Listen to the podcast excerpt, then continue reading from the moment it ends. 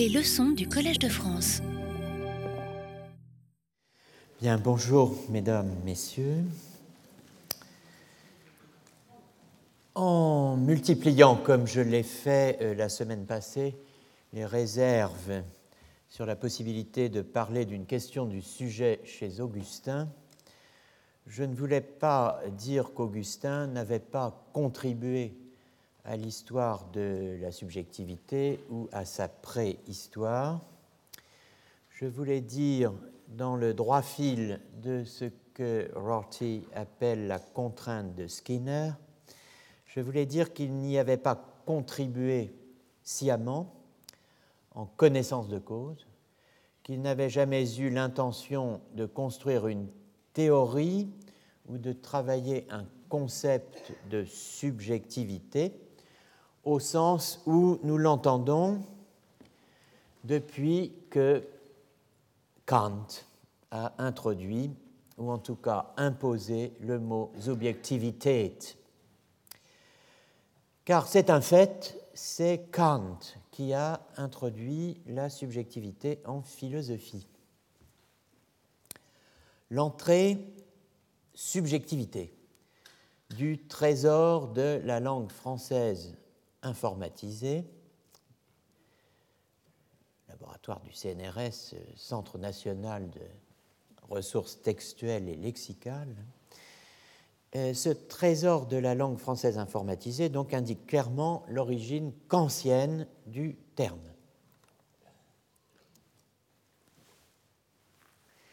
Voici euh, l'entrée euh, subjectivité dans ce qu'on appelle donc le TLF, Trésor de la langue française.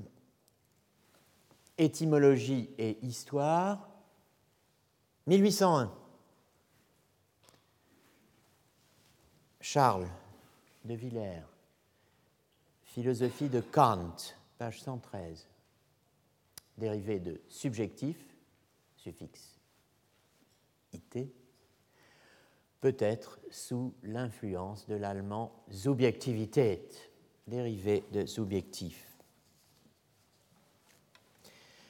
Le renvoie à Charles François Dominique de Villers, 1765-1815, est pertinent euh, philologiquement, comme on pouvait s'y attendre euh, de la part du, trésor de la langue française, mais il est aussi euh, pertinent philosophiquement.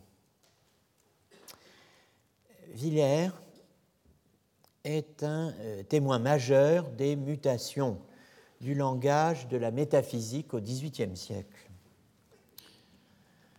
Avec la notice littéraire sur M. Kant et sur l'état de la métaphysique en Allemagne au moment où ce philosophe a commencé d'y faire sensation.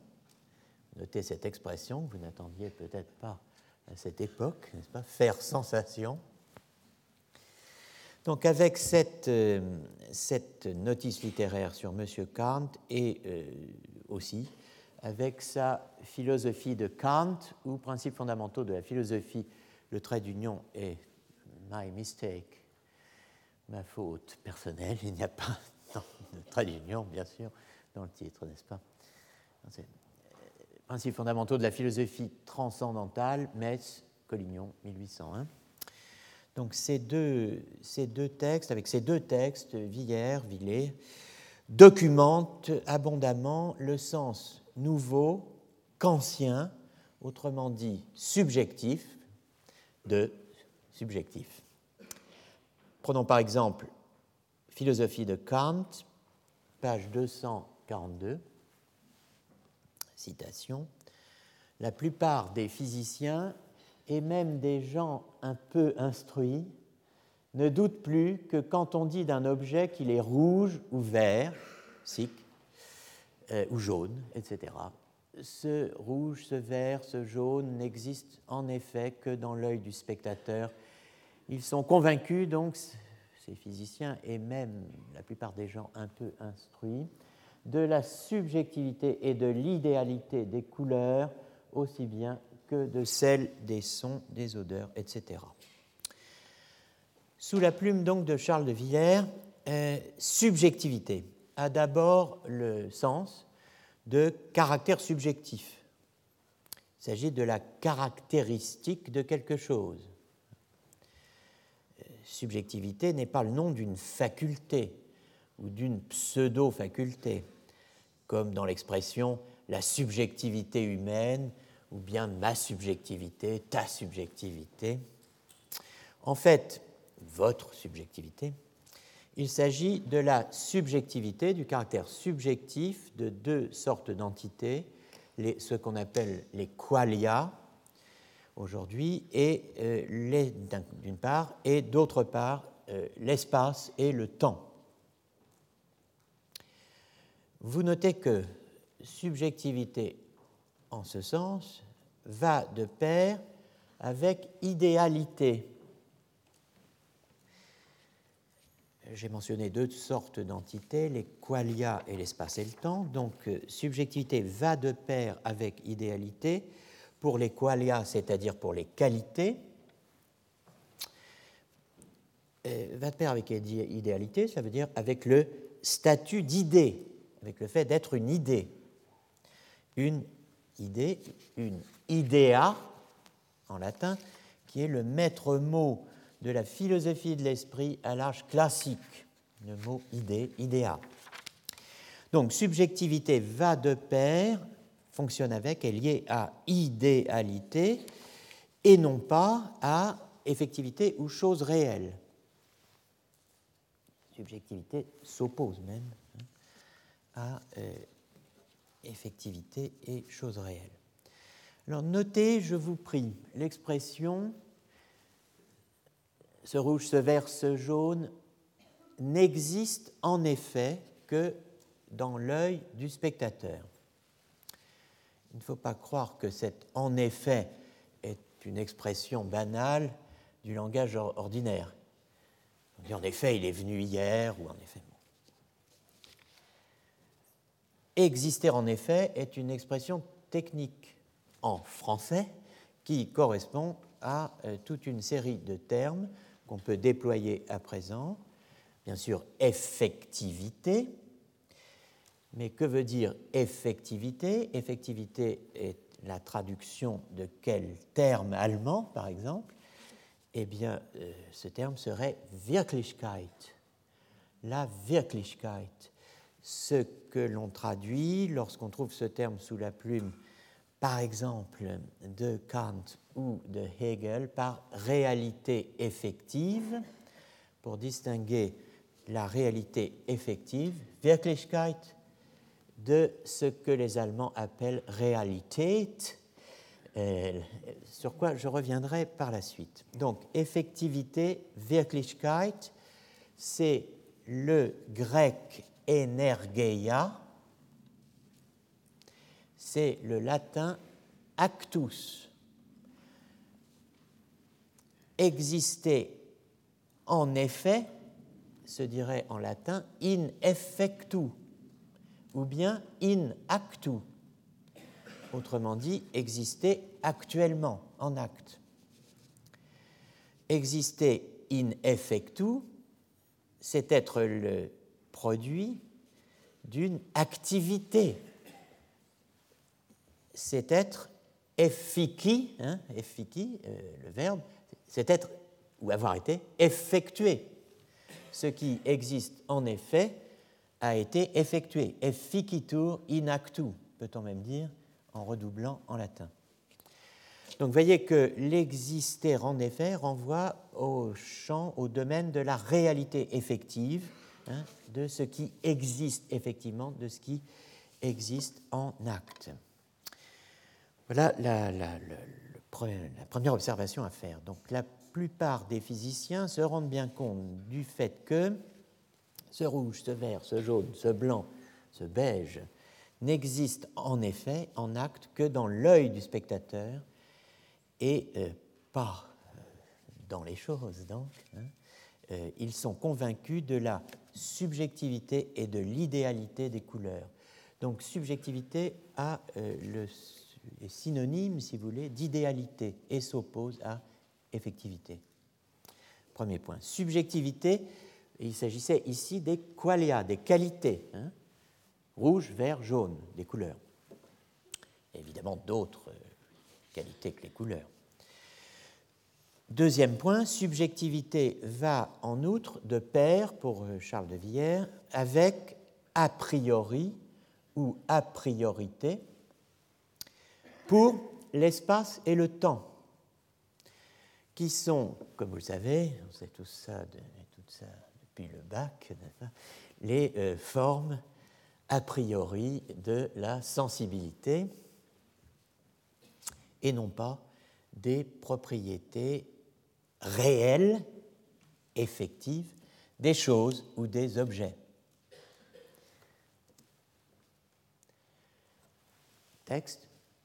Le premier résultat de nos recherches transcendantales, dit Villers, est donc la subjectivité et la priorité pure de l'espace et du temps. Il y a quelques graphies étonnantes, mais pour une fois, elles ne sont pas de mon fait. Euh, la priorité pure de l'espace et du temps, ils sont les deux formes originaires et virtuelles de notre sensibilité. Ils sont les produits de notre sensorium, comme les couleurs sont les produits de l'œil, les sons celui de l'oreille, les saveurs celui du palais. Pour nous, et dans les objets en tant que perçus par nous, ils ont toute réalité. Hors de là, ils n'en ont aucune. Et quand on veut les transporter aux objets en eux-mêmes, ils deviennent illusions, fantômes, rien. Donc avec Villers, le langage kantien, qui est celui, le langage que parlera la théorie néo-kantienne de la connaissance, avec la distinction fondamentale entre sujet et objet évoquée dans, euh, par moi dans l'entretien de Foucault euh, avec euh, Trombadori. Hein. Donc, le, la, avec Villers, le langage kantien donc, entre véritablement dans l'usage philosophique français. Le sujet moderne est là, sinon tout entier, du moins dans ses prémices empiriques et transcendantales, et avec lui l'a priori historique de ce que Foucault appelle, vous vous souvenez de cela sans doute, je cite, réduction du sujet humain à un objet de connaissance, invoqué à propos de la mort de l'homme et de l'empire ou de l'emprise de l'anthropologie au tournant du XVIIIe siècle, avec le XIXe. Considérons donc, puisque euh, je propose de considérer que le sujet moderne est là dans euh, le texte de Villers, considérons donc quelques définitions tirées de l'ouvrage intitulé Philosophie de Kant je ferai deux euh, séries de, remarques. Euh, sur le sujet et le subjectif, et d'autre part sur euh, le transcendant et le transcendantal. Alors, premièrement, sur le sujet et le subjectif, sur les mots sujet et subjectif. Sujet, est la personne qui connaît, l'homme en tant qu'il connaît, qu'il juge. On, pourrait faire des cours de philosophie en commentant une phrase, comme certains professeurs le faisaient autrefois, euh, pendant une heure, mais même pendant un an à la limite. Hein. Euh, ça n'était pas nécessairement les pires professeurs. Mais euh, bon, vous avez ici une mise en équation de sujet et de personne, de sujet, de personne et d'homme. En quoi euh, Bon, ça fait trois termes. Et euh, l'homme en tant qu'il connaît, deuxième mise en équation ou deuxième parallèle en tant qu'il juge. Donc connaissance, jugement et cette triade sujet, personne, homme. Ça fait beaucoup, en fait, et euh, bon, euh, effectivement, nombre d'éléments de ce qui est nécessaire pour penser le sujet moderne sont rassemblés là. Ce nom de sujet se donne par opposition à objet. Ah, c'est très subtil, en fait. Hein. C'est à partir de l'objet, l'obstant, ce qui se tient là comme objecté, hein, euh, c'est à partir de l'objet qu'il y a sujet. Donc il faut entendre euh, sujet comme on l'écrit parfois en français euh, avant Miller, à savoir subject, n'est-ce pas? On trouve ce, type de graphie à l'âge classique.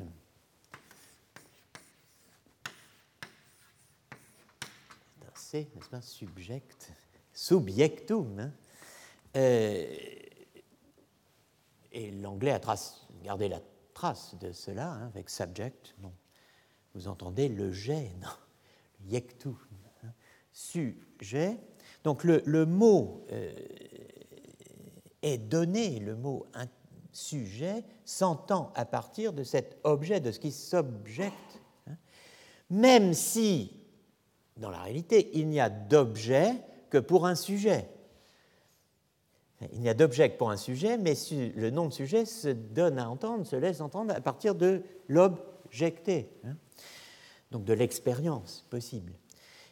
même s'il n'y a d'objet que pour un sujet, c'est à partir du nom de l'objet qu'est nommé ce pourquoi il y a objet, à savoir le sujet. Deuxième euh, série de remarques toujours concernant euh, sujet et subjectif, Subjectif est ce qui appartient, ce qui est propre au sujet. Et enfin, euh, on rejoint ici euh, la dimension de ce que j'appelais tout à l'heure l'idéalité. Quand un hypochondre voit le monde en noir, on dit que ce noir est subjectif, qu'il n'a qu'une réalité subjective dans l'hypochondre et point du tout une réalité objective dans l'objet, réel, effectif. Maintenant, quelques considérations sur transcendant et transcendantal qui nous seront tout à fait utiles euh, pour la suite de notre travail, euh, spécialement quand nous aborderons quelques textes de Heidegger et euh, auparavant de la phénoménologie sur transcendant et transcendantal. Euh, page 116 de euh, la philosophie de Kant. Je crois n'avoir pas donné la référence.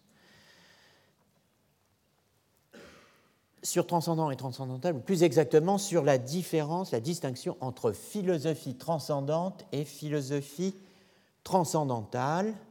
Euh, qui redouble donc euh, la différence entre transcendant et transcendantal tout court. Alors voici le texte. Le lecteur ne doit pas un instant perdre de vue la distinction du transcendant et du transcendantal, pas plus que celle de l'objectif et du subjectif. Suit une mise au point extrêmement utile, on est en 1801 quand même, pour euh, l'histoire de la philosophie moderne, hein, notamment francophone, de langue française. On pourrait dire que la philosophie transcendante est l'étude de l'objectif. Donc une philosophie transcendante est une philosophie qui a trait à, qui s'occupe de l'objet. L'objet en tant qu'objet, certes, mais aussi en tant que, existant absolument, absolument s'opposant à relativement, hein, absolument et en lui-même. La philosophie transcendantale est l'étude du subjectif.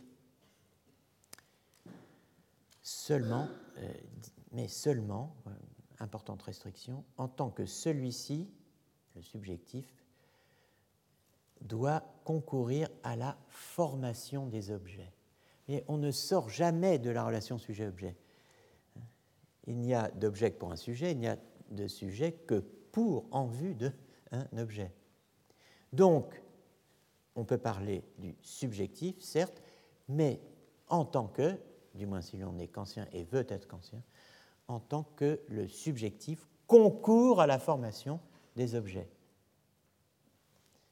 Les objets ne sont pas donnés tout près, comme ça, euh, ready made. Nous y sommes pour quelque chose. Nous sommes toujours pour quelque chose dans la réalité de l'objet. Alors, on pourrait dire que la philosophie transcendante est l'étude de l'objectif considéré comme existant absolument et en lui-même, et la philosophie transcendantale, l'étude du subjectif, mais seulement en tant que celui-ci doit concourir à la formation des objets. Se met donc en place ici une équivalence entre philosophie transcendante et philosophie dogmatique, d'une part, et philosophie transcendantale et philosophie critique, d'autre part. Tous les systèmes dogmatiques sont tous, sans exception, transcendants. Il n'y a que le philosophe critique qui puisse être vraiment transcendantal. Une doctrine est transcendantale quand elle recherche ce que nous mettons d'une autre dans la connaissance des objets. C'est très clair. Ça, hein? Est transcendantale quand elle recherche ce que nous mettons d'une autre dans la connaissance des objets. Elle devient transcendante quand elle prononce, juge, sur euh, les objets en eux-mêmes. Si l'on reprend le euh, trésor euh, de la langue française informatisée, sur cette base, on voit que pour subjectif, dans l'usage actuel mais aussi dans la profondeur de champ que nous fournit l'histoire moderne de la langue française, mais aussi ancienne et prémoderne. Hein. Si nous reprenons donc euh, le TLF, qui, est une, sorte de Bible, euh, selon moi, euh, pour toute réflexion philosophique, il faut toujours repartir de la langue, hein. comme disait un Allemand, Die Sprache spricht, la langue parle. Et qu'est-ce qu'elle nous dit, la langue euh, française, en l'occurrence? Eh bien, qu'il y a quatre dimensions qui euh, coexistent, selon le TLF, dans euh, l'usage français du mot français subjectif. Quatre usages. L'usage philosophique, l'usage psychologique, l'usage médical et, quand même, l'usage commun. Philosophique, psychologique, médical, commun.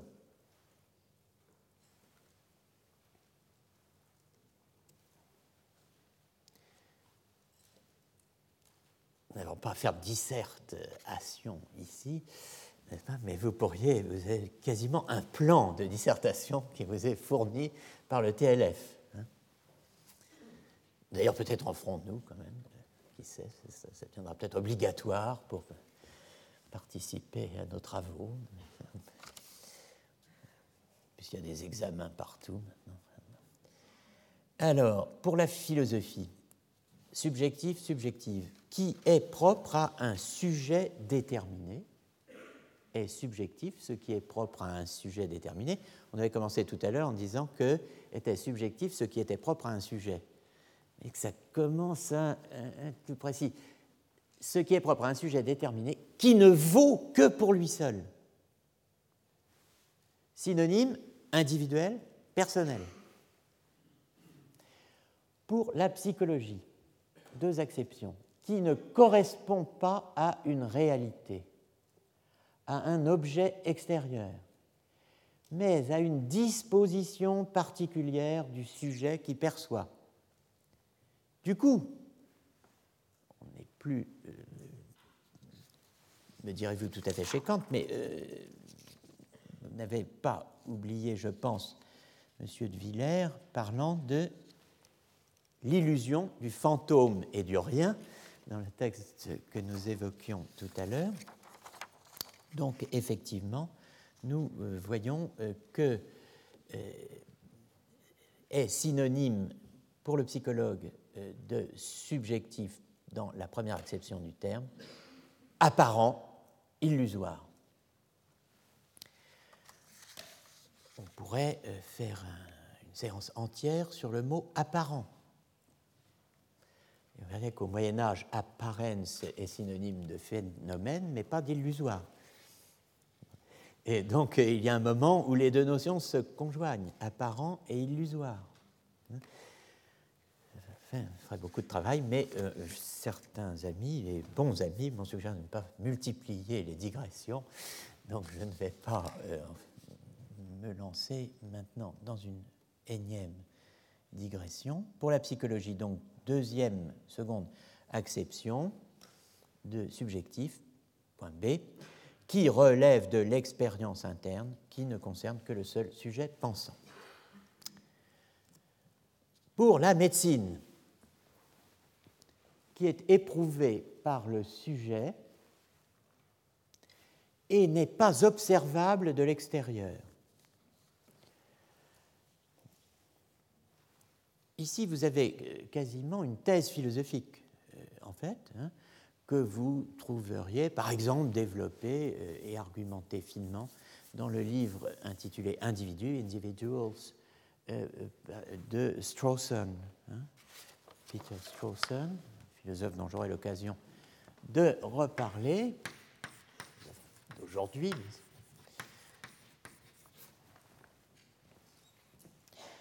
Il y a ce qui peut être assumé en première personne, décrit en première personne, un état que le sujet éprouve. Et euh, il y a ce qui est observable de l'extérieur, ce qui est subjectif pour la médecine est éprouvé de l'intérieur sans pouvoir être décrit ou observé de l'extérieur par une tierce personne, par un tiers. symptôme subjectif, symptôme qui n'est perceptible que par le malade, puisque précisément il n'est pas observable de l'extérieur. Pour l'usage commun, enfin, par opposition au monde physique, à Wirklichkeit, à la réalité effective,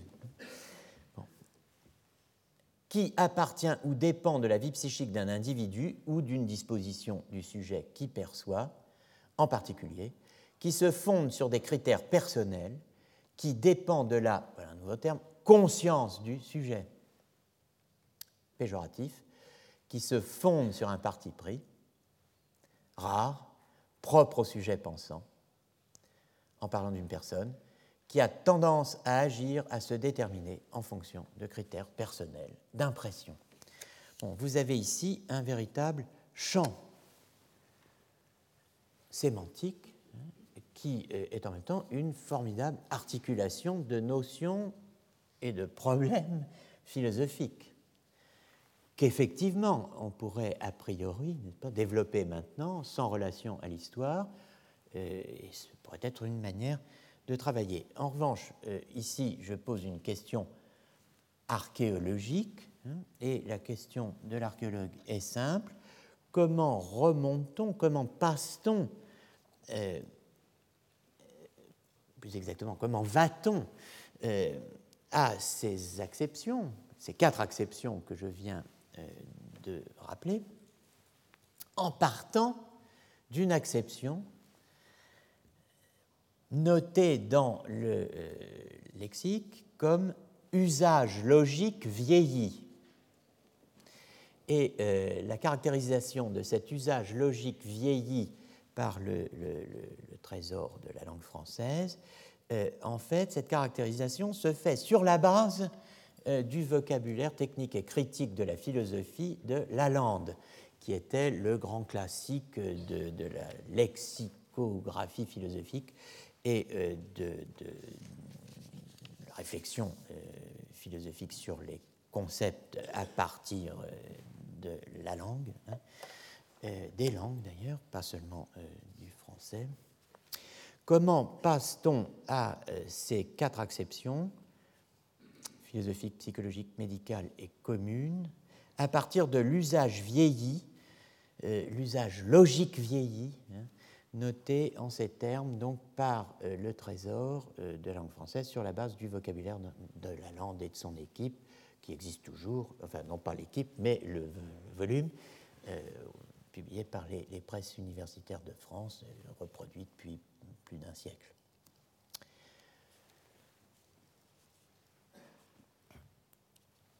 Subjectif, donc, c'était la notice de la lande, hein, qui, alors vieux, logique, hein, qui appartient à quelque chose en tant que sujet d'attribut ou prédicat.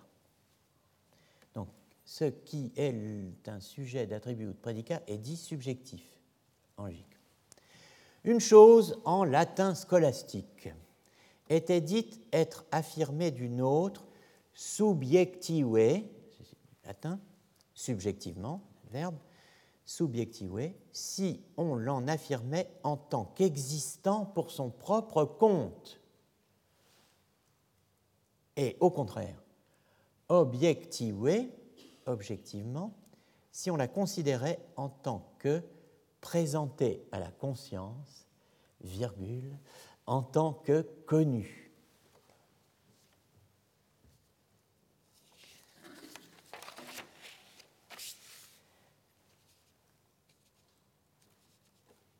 La euh, question du sujet se pose pour moi, et c'est euh, cela qui fournit le programme d'enquête de, ce cours, dans euh, les termes suivants. Les termes les plus généraux sont comment le sujet pensant est-il entré en philosophie? Plus précisément, comment l'homme est-il entré en philosophie en tant que sujet et agent de la pensée ou du vouloir? Cette question que j'ai formulée en latin comme question de l'inventio subjecti, l'invention du sujet moderne, dont après les remarques de Foucault sur le XVIe siècle, les semaines précédentes, on pourrait se demander si elle n'est pas plutôt la question de l'invention moderne du sujet. Nous verrons. En fait, j'ai dit dès le départ qu'il faudrait remonter en deçà du XVIe siècle en deçà du XVIe siècle pour tracer la question du sujet, pour poser archéologiquement la question de la question du sujet, hein. si vous préférez, pour mettre en question, pour investiguer archéologiquement la question du sujet, il faudra, ai-je dit, remonter en deçà du XVIe siècle. La Lande nous en donne une bonne raison en nous proposant un cours euh, résumé de l'usage vieux, logique, scolastique, de l'usage scolastique vieilli euh, du euh, terme dans le latin scolastique qui s'est bien prolongé un moment quelconque dans le français scolastique. Nous en parlerons. Comment donc l'homme est-il entré en philosophie en tant que sujet et agent de pensée et de volonté ou de vouloir. La question du sujet est-elle antérieure à la question de l'homme? Comme semblait le suggérer, les deux datations, euh, foucaldiennes, évoquées lors du premier cours, vous vous rappelez sans doute, le XVIe siècle pour la naissance de la question du sujet, ou en tout cas pour son fort moment d'attestation, son plus fort moment d'attestation, puisqu'au XVIe siècle, la question du sujet fait couler plus de sang que celle de la lutte des classes au XIXe, vous vous rappelez hein Donc le XVIe siècle pour la question du sujet et le tournant du XVIIIe au XIXe pour la question de l'homme.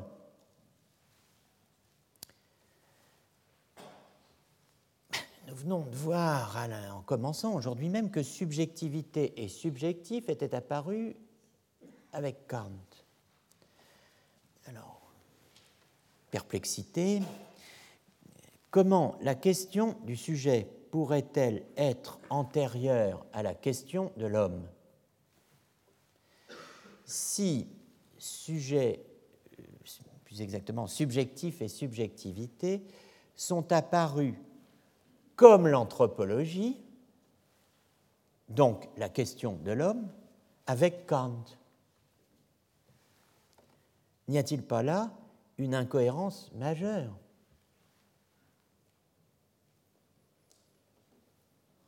Si nous devons tout à Kant, en l'occurrence, comment redistribuer dans le temps euh, question du sujet et question de l'homme en faisant de la question du sujet une sorte de préalable à la question de l'homme et à la question anthropologique. euh, là, c'est clair, une difficulté.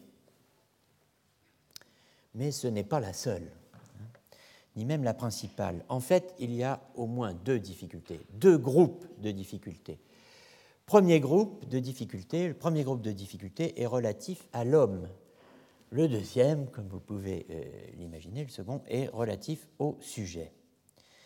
La difficulté que je vise pour le moment, aujourd'hui et dans les séances qui vont euh, suivre, ne tient pas au concept de l'homme. Même si, on le verra, il y a une histoire de la définition de l'homme, comme Zurion, Logon, Ekon, hein, comme vivant doué de logos, l'être vivant qui est doué du logos, en latin animal rationale, en allemand vernünftiges Wesen, être raisonnable, en anglais rational being. Donc il y a une histoire de la définition de l'homme le vivant doué de logos qui devient l'animal raisonnable ou l'être rationnel. Hein. Une histoire qui, d'un point de vue foucaldien, euh, disons, pose de redoutables difficultés qui ont trait à l'interprétation que l'on donne du mot logos, le vivant doué de logos, de la formidable polysémie du grec logos.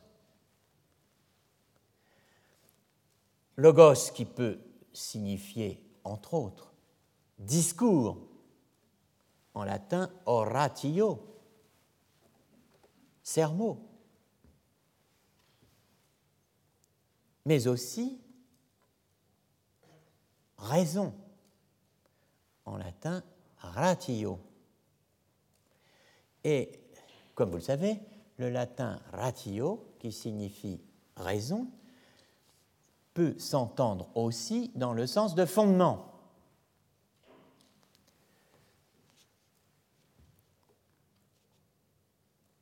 Ratio égale Grund,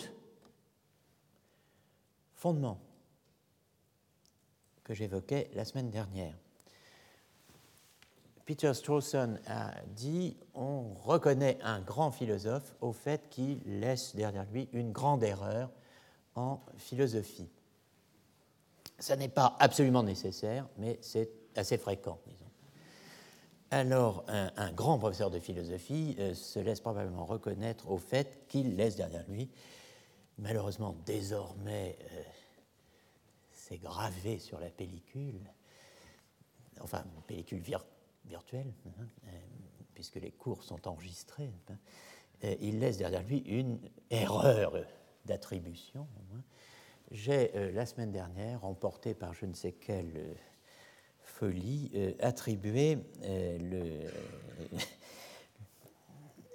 à Vom Wesen des Grundes, la réflexion de Heidegger sur le distique de la rose de Johannes Scheffler et alias Angelus Silesius, alors que c'est dans Der Satz vom Grund le principe de raison que l'on trouve euh, les pages que Heidegger a consacrées à Johannes Scheffler. Donc je rectifie et vous prie de bien vouloir m'excuser de ce euh, lapsus. Donc la formidable polysémie de Logos, le vivant doué de Logos, l'homme est le vivant doué de Logos, cela veut dire qu'il est à la fois celui qui est doué de parole, c'est l'animal de parole, n'est-ce pas? Mais euh, c'est aussi celui qui fonde en tant qu'il est euh, celui qui rend raison de tout. Et que la ratio est finalement la raison qui fonde. Bien, alors, que ça n'est pas rien tout ça et euh, qu'on devra certainement y revenir. Aujourd'hui, en revanche, la difficulté que je vise maintenant, la difficulté que je vise à présent, concerne non pas l'homme et sa définition, mais le sujet, ou plutôt euh, le sujet et l'agent, euh, l'articulation des notions de sujet et d'agent. L'énoncé de la difficulté est simple. Les notions de sujet et d'agent, que nous combinons si naturellement dans l'expression sujet-agent, hein, s'excluaient mutuellement dans la philosophie antique. C'est le cas chez Aristote. Sujet en grec se dit euh, Nous avons euh, rencontré euh, ce terme dans euh, les expressions des catégories reprises par Augustin pour rejeter toute assimilation de l'âme et de Dieu lui-même, dont l'âme est le vestige et l'image, à un sujet. Ces expressions étaient être dit d'un sujet hein, et être dans un sujet dans le monde aristotélicien, qui dit sujet, le monde aristotélicien, c'est-à-dire le monde tel que le voit, le pense Aristote, hein, qui dit sujet dit passivité, qui dit sujet dit au moins réception, réceptivité, qui dit sujet dit au moins portance, portée, et non pas action ou activité.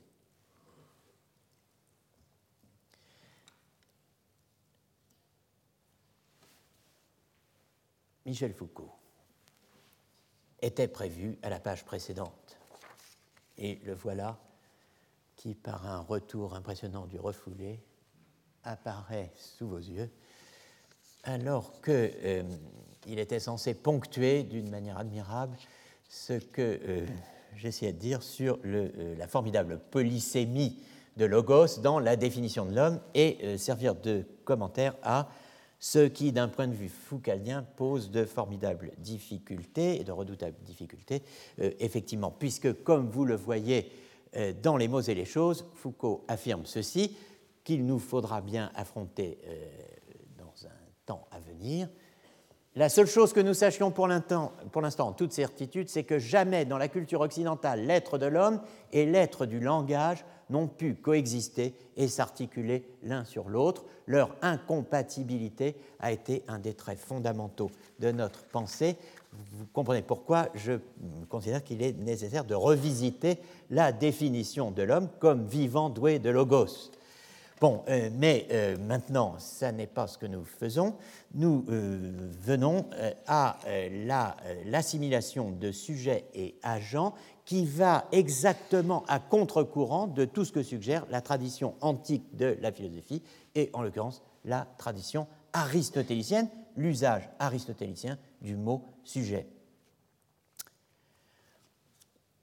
Comme l'écrivait Hermann Bonitz dans euh, son Index Aristotelicus, qui est la somme euh, considérée aussi évidemment quand on travaille sur Aristote, euh, la somme sur le, la langue philosophique et le, système conceptuel euh, aristotélicien. Dans l'usage proprement aristotélicien des mots hypokeistai et hypokeimenon, donc qui correspondraient à quelque chose comme être sujet, hypokeistai, et hypokeimenon, sujet.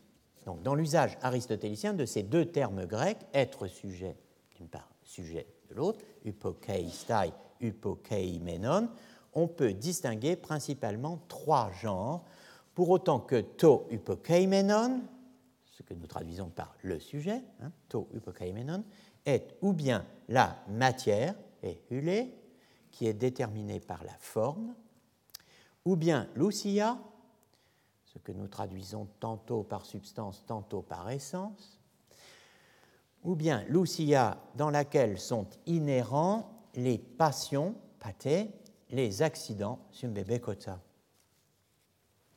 Ou bien,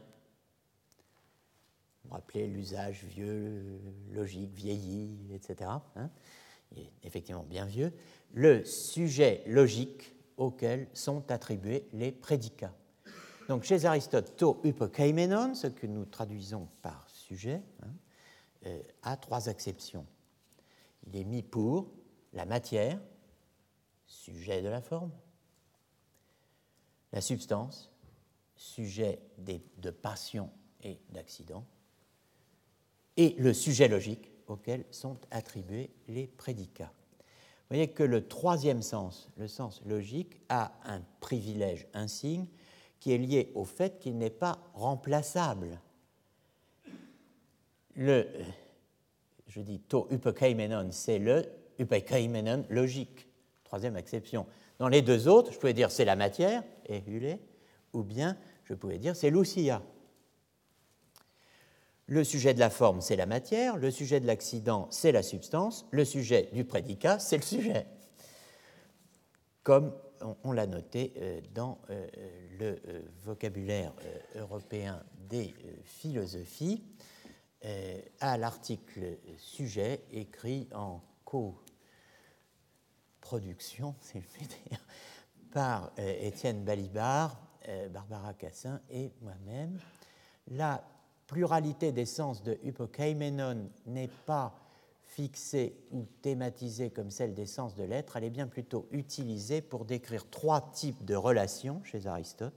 Aristote utilise cette polysémie au fond de hypokeimenon sans euh, proposer euh, apparemment, du moins, un travail d'ensemble sur euh, cette polysémie. Premièrement, donc celle de la matière par rapport à la forme, hein, euh, en tant que matière et forme composent ensemble le sunolone, le composé, hein, l'individu comme un tout dans lequel on ne distingue plus les parties, pas parce que la forme est si étroitement unie à la matière euh, qu'on ne peut pas prendre la matière sans la forme et la forme sans la matière physiquement, dans la réalité. Bien sûr, vous pourriez en faire abstraction par la pensée, c'est une autre affaire. Celle de la matière par rapport à la forme en tant qu'elle compose ensemble, dans la réalité, un sunolone, un individu. Deuxièmement, il y va de l'individu, de la substance sujet de la physique par rapport à ce qui lui arrive, autrement dit l'accident.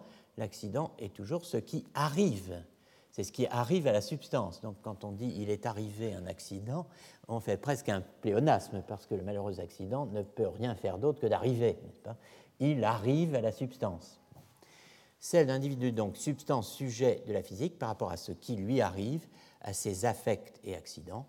L'animal est sujet à bouger, à être blanc, plus ou moins blanc, grand, plus ou moins grand, ou euh, malade, plus ou moins malade. Troisièmement, celle enfin du sujet de la proposition par rapport à ses prédicats.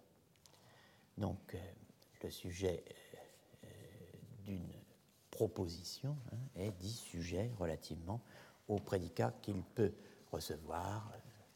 Si je prends euh, un certain animal, je vais dire que cet animal est blanc, qu'il est grand, qu'il est malade, etc.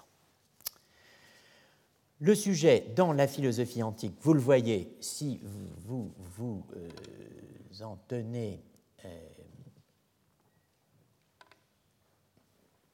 à euh,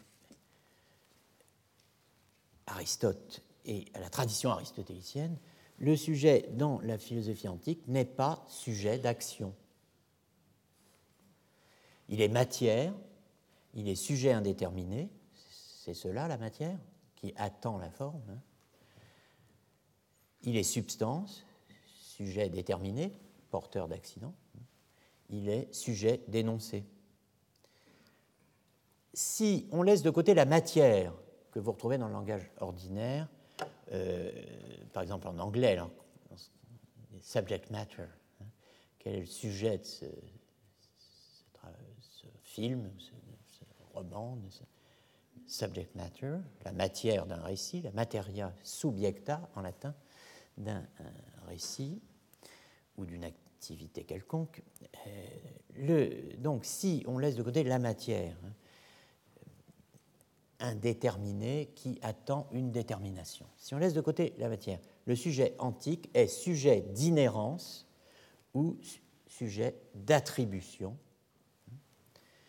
Chez les euh, commentateurs euh, grecs, hellénophones, euh, d'Aristote, comme par exemple Ammonius et Philoponos, Philopon,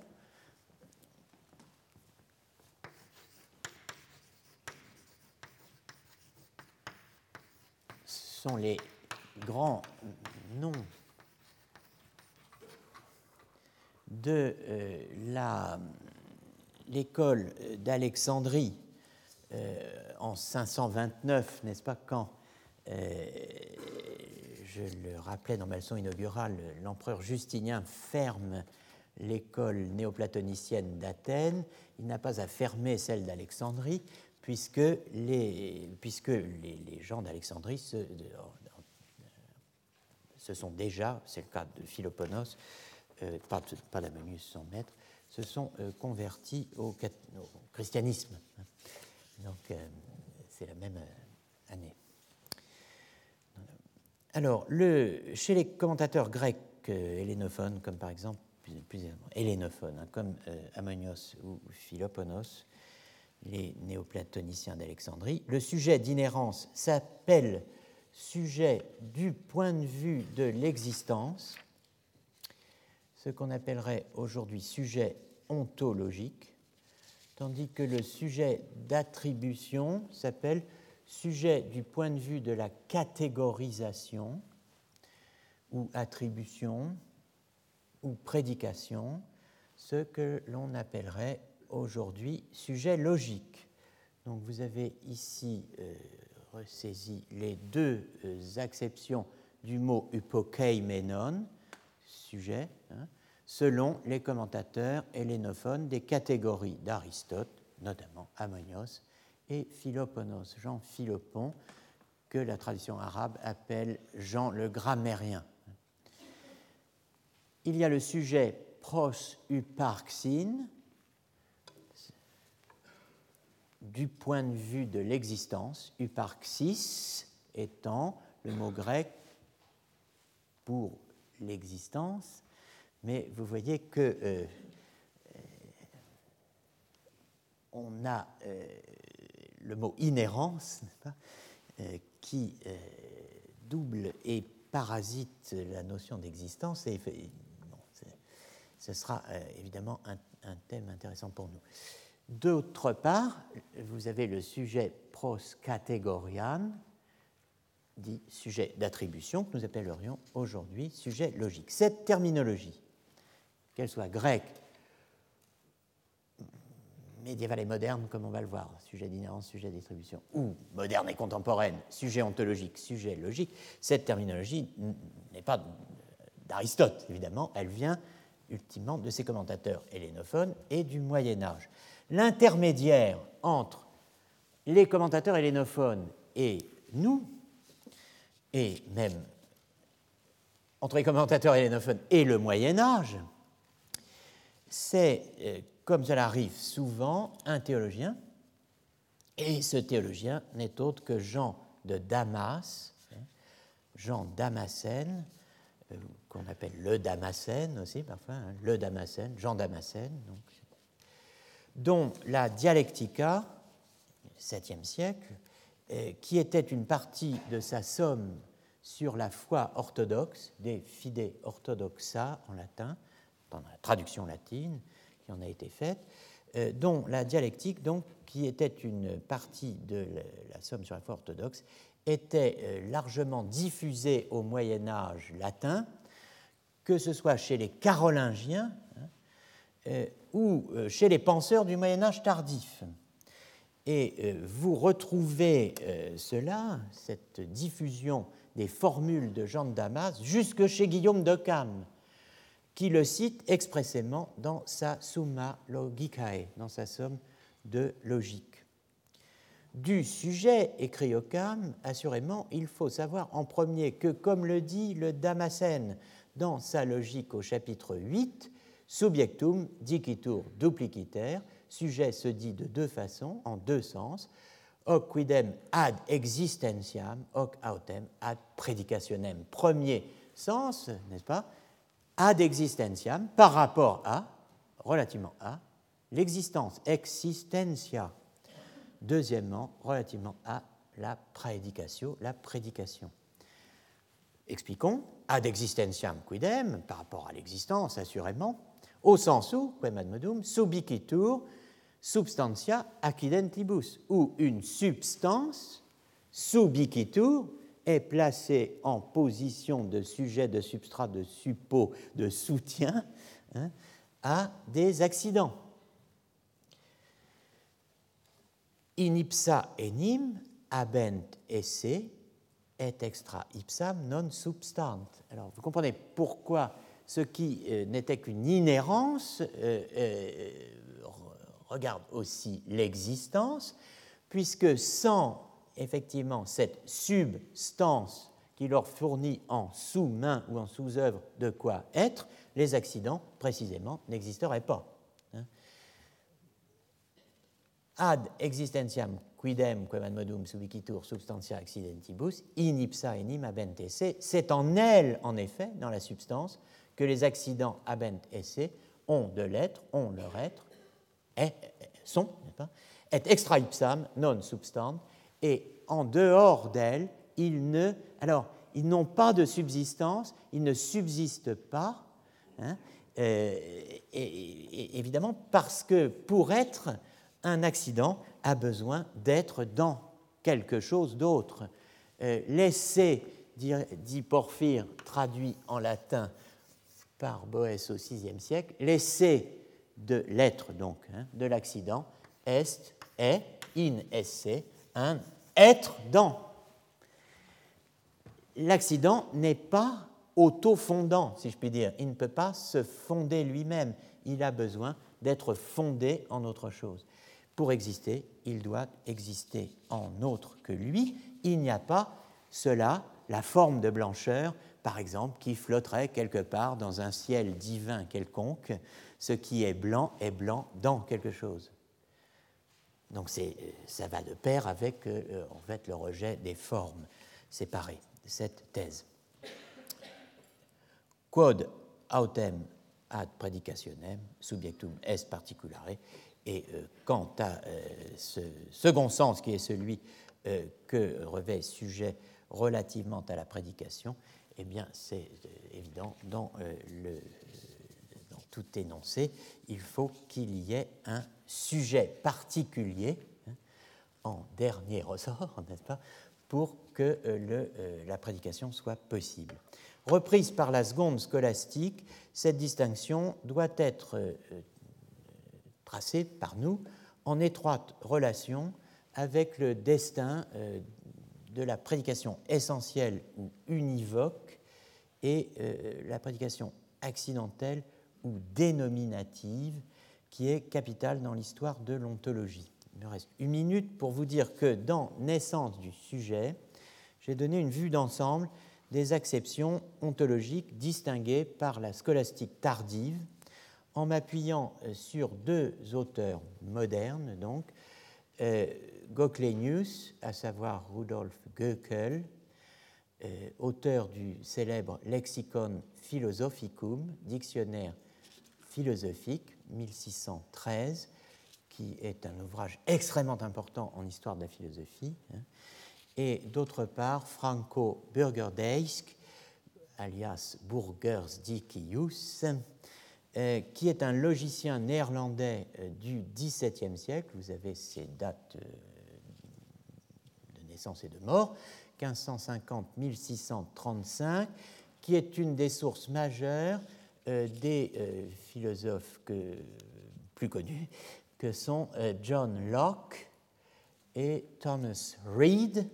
On, se dit que lisaient ces grands philosophes anglophones? Eh bien, pour la logique, ils lisaient notamment et tout particulièrement Franco Burgersdijk, qui avait été chargé en 1625 euh, de rédiger un manuel de logique euh, pour les cours de logique donnés dans les universités néerlandaises. Il en, avait été chargé par les curateurs de l'université de Leyde, euh, mission confirmée par les synodes, comme on dit, du sud et du nord des provinces unies.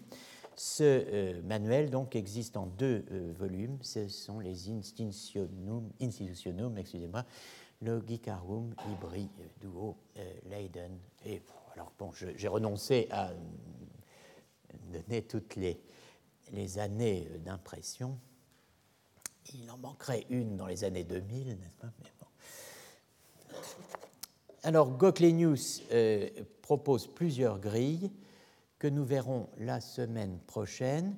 La première, sur laquelle tout s'ouvre, par quoi tout commence, étant la distinction entre ce qu'il appelle le sujet métaphysique d'accident, d'une part, et d'autre part, le sujet axiomatique de prédicat. Sujet métaphysique d'accident, sujet axiomatique de prédicat. Nous repartirons euh, de cela euh, la semaine euh, prochaine pour nous rapprocher, chemin faisant, de Descartes. je m'arrête puisqu'il est 32.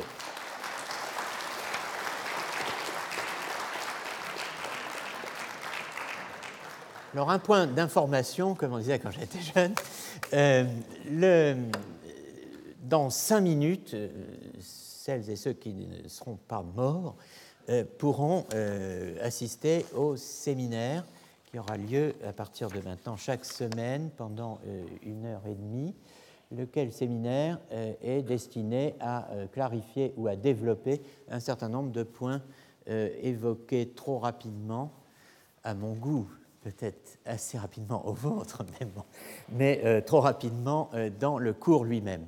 Donc ce sont des éclaircissements qui sont apportés et surtout s'esquisse-là et sera développée une réflexion plus précise sur la méthode en histoire de la philosophie euh, le séminaire d'aujourd'hui sera euh, consacré à euh, Foucault et à Collingwood, auquel j'ai fait allusion aussi bien dans ma leçon inaugurale que très brièvement ici ou là lors des séances précédentes. Retrouvez tous les contenus du Collège de France sur www.colège-2-france.fr.